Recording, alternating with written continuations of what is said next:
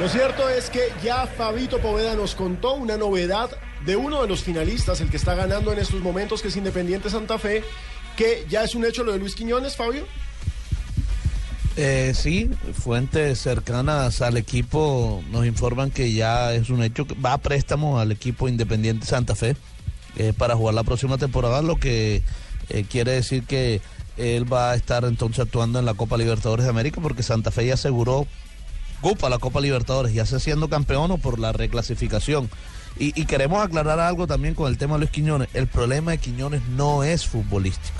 No, para nada, es un, es un jugadorazo, es un delanterazo, es un parrotero. Es un buen jugador, es un buen jugador.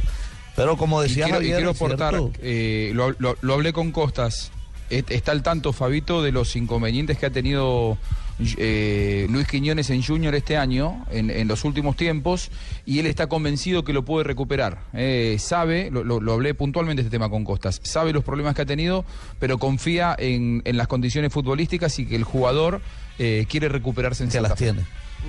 Lo cierto. Lo cierto es ojalá, que... ojalá, ojalá que le vaya bien. Hay que ojalá. recuperar a los buenos talentos, ojalá. Claro, Pero por cierto, el bien de Santa Fe, por el bien del jugador y por el bien de la inversión que hizo Junior. Además,